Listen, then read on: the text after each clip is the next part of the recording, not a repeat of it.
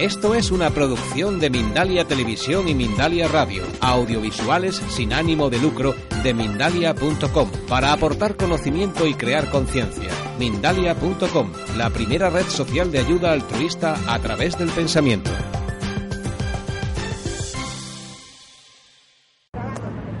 Seguro que alguna vez, como poco en la vida, habéis experimentado eso de sentirse más solo que la una en compañía.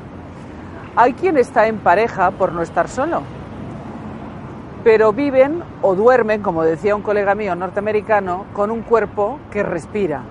Eso es tristísimo, porque la gente que está, vamos a decir, que vive sola, puede estar sola o puede estar en compañía de sí mismo. Pero esa soledad en compañía, ese convivir con alguien compartiendo solo un espacio físico, pero que en realidad no se comparte el ser, porque se convive con alguien que no nos entiende y que posiblemente tampoco entendemos. Entonces uno se siente terriblemente solo, porque la otra persona es como inexistente. No te puedes apoyar en la otra persona. No puedes contarle cosas que te comprenda, que te refrende, que te dé un consejo, pero sobre todo un hombro donde te puedas apoyar y una mano amiga que comprenda tu punto de vista. Como cuando de niños llegamos del cole y le decíamos a nuestra mamá que nos habían pegado en clase o que el profe no nos entendía, nos había puesto mala nota. Qué distinto era llegar a casa y encontrar a alguien que nos abrazaba, que nos comprendía, que tenía una palabra amable, pero sobre todo que no nos decía la culpa es tuya o qué mal lo habrás hecho. Yo tuve una persona en consulta que la despidieron. Y cuando llegó a casa, su marido, en vez de decirle, bueno, pues no te preocupes porque estas cosas pasan en la vida, ya verás cómo puedes salir adelante, encontrarás otro trabajo, en vez de decirle eso, ¿sabéis qué le, le soltó? Que le espetó así, en plena cara. Dice, es normal, es comprensible que te hayan despedido, porque realmente el puesto te venía grande.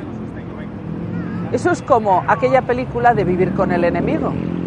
Para eso a las personas más les valdría estar solas literalmente en cuerpo físico, porque esa soledad en compañía de otra persona, de saber que llegas a casa y que esa persona no te comprende, que ni siquiera a lo mejor tiene ninguna intención por saber el tipo de persona que eres, quién vive ahí dentro. Pero claro, si pudierais ahora interaccionar conmigo, me diríais, Roseta, entonces la gente, ¿por qué se casa? Eso me pregunto yo. ¿Por qué se casa? ¿Por qué se junta con otra persona? ¿Por amor? La mayoría no, desafortunadamente. Porque si fuera que se juntaran por amor, entonces amarían a esa otra persona, la querrían, querrían comprenderla, querrían apoyarla. Pero claro, cuando una persona, dos, viven en compañía unos de otros física, pero realmente están solos, es porque también respecto de sí mismos no se quieren, no se comprenden, no se entienden. Entonces, no podemos tener con los demás la relación que no tenemos con nosotros mismos. Ese apoyo moral, esa comprensión, esas ganas de entender al otro, de ser compasivo, de empatizar con el otro o con la otra, con la otra parte, eso solo es posible cuando la persona hace lo propio consigo misma.